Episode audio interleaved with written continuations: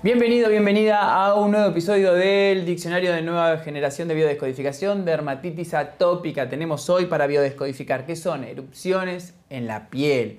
Es un tipo de eczema, la dermatitis atópica, es conocida como esa picazón que se produce por una erupción cutánea, porque la picación comienza y luego aparece la erupción en la piel como resultado obviamente del rascado. ¿Y por qué atópica? Atópica hace referencia a una reacción, dice la medicina convencional, de hipersensibilidad exagerada que tiene la persona. Por eso pueden sentir y ahí se empiezan a rascar.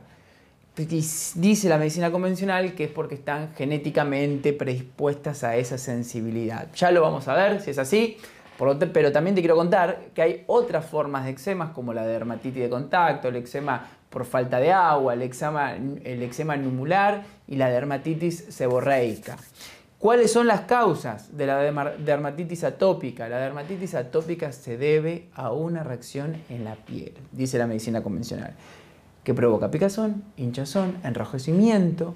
Las personas con dermatitis atópicas pueden ser más sensibles debido a que su piel carece de proteínas específicas que mantienen la barrera protectora contra el agua. Eso está todavía en estudio. La dermatitis atópica es muy común en los bebés incluso puede comenzar a la edad de los 2 hasta los 6 años, es muy común y muchas personas van saliendo de esa sensibilidad, de esa dermatitis atópica con el tiempo. ¿Cuáles son los factores que dice la medicina convencional que empeoran los síntomas de la dermatitis atópica? Alergias al polen, eh, los ácaros en el polvo, alergia a los animales, eh, los resfriados y el aire seco en invierno porque reseca la piel, contacto con algún material que produzca irritación o algún químico. También puede ser que haya algún contacto con algún material áspero como la lana que también produzca una hipersensibilidad.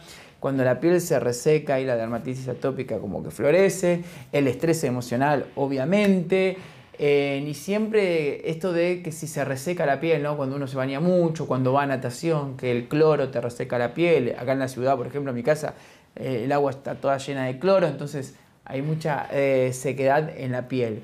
También puede ser que se agrave por algún perfume o por algún, algún tinte que la persona se agrega en el cuerpo o incluso por algún jabón.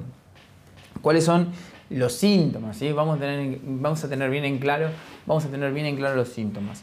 Pueden aparecer ampollas en la piel. Eh, pueden aparecer eh, costras, puede que la piel se seque muchísimo en zonas muy puntuales del cuerpo, en la frente, en la cara, en los brazos. Puede llegar a haber en algunos casos alguna secreción o algún sangrado en el oído porque se seca y empieza a esa, esa zona a salir sangre. Em, la piel al rojo vivo, puede haber cambios de color en la piel, em, enrojecimiento e inflamación son como los primeros síntomas, las ampollas también. Después puede haber en, otros lugares zonas que se ponen más gruesas de la piel, porque de tanto rascado la piel se empieza a defender, pero el, el síntoma principal es que hay resequedad en la piel. Ahora, ¿qué dice la medicina germánica? ¿Qué dice la biodescodificación? ¿sí? La sensación, percepción biológica que activa el programa especial de supervivencia, como enseña la medicina germánica, es una ruptura de una relación, se pierde un contacto. Eh, es como que el programa especial de supervivencia dice, no me siento suficiente para que esta persona me quiera, para que esta persona me acepte. Y puede ser, ya te digo, de forma local en una parte del cuerpo o puede ser un aspecto en un sentido general que se experimente separación.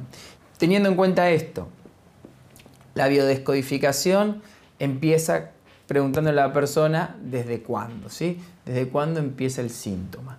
Sabemos que el tejido afectado es la epidermis, por lo tanto sabemos que es el ectodermo, como te dije recién, es un conflicto de separación. Al principio el video te decía que la medicina convencional dice que hay personas que tienen una hipersensibilidad a sentir, por eso se rascan.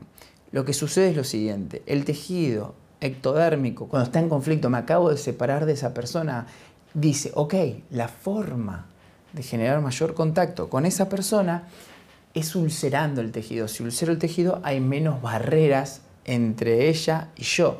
Entonces se ulcera. ¿Cuándo? ¿Cuándo recupero el contacto con esa persona o con otra persona que signifique para mí unión o pertenencia, eso empieza a enrojecerse, se empieza a rellenar, se empieza a inflamar. En ese proceso de inflamación, de relleno del tejido, de reparación, es cuando las personas se empiezan a rascar y se empiezan a lastimar. La piel seca habla de que la persona está constantemente en conflicto de separación. Por eso la piel se seca, se ulcera y hay poco líquido. También hay un conflicto asociado a los riñones, pero básicamente para biodescodificar la dermatitis atópica, lo que hace un biodescodificador es preguntarle, ¿desde cuándo? Desde hace tres años. Bueno, hace tres años, ¿cuál era tu película? ¿Cuál era tu situación emocional? ¿Qué estabas viviendo? ¿Con quiénes vivías? ¿Qué pasaba? Y ahí busco la escena puntual, no, porque me separé de mi mujer, no, porque mi hijo se fue a vivir a tal lado, no, porque me separaron del grupo de trabajo en el cual estaba, porque me excluyeron del equipo de fútbol. Siempre tiene que haber una situación de conflicto que hay que biodescodificar, cuáles fueron los pensamientos y las emociones y cuál es la creencia que todavía está activa, porque si desde hace 3 años, 10 años, 5 años la persona sigue teniendo la dermatitis atópica, es porque sigue en fase de conflicto. Puede resolver por momentos, pero vuelve a entrar en conflicto. Entonces, ulcera el tejido, por un momento se siente bien, se siente que pertenece a un grupo, se siente en, en confianza con una persona, se siente enamorado de otra persona, pero cuando eso se rompe, vuelve a ulcerar. Cuando se siente bien, rellena el tejido, se rasca, se lastima.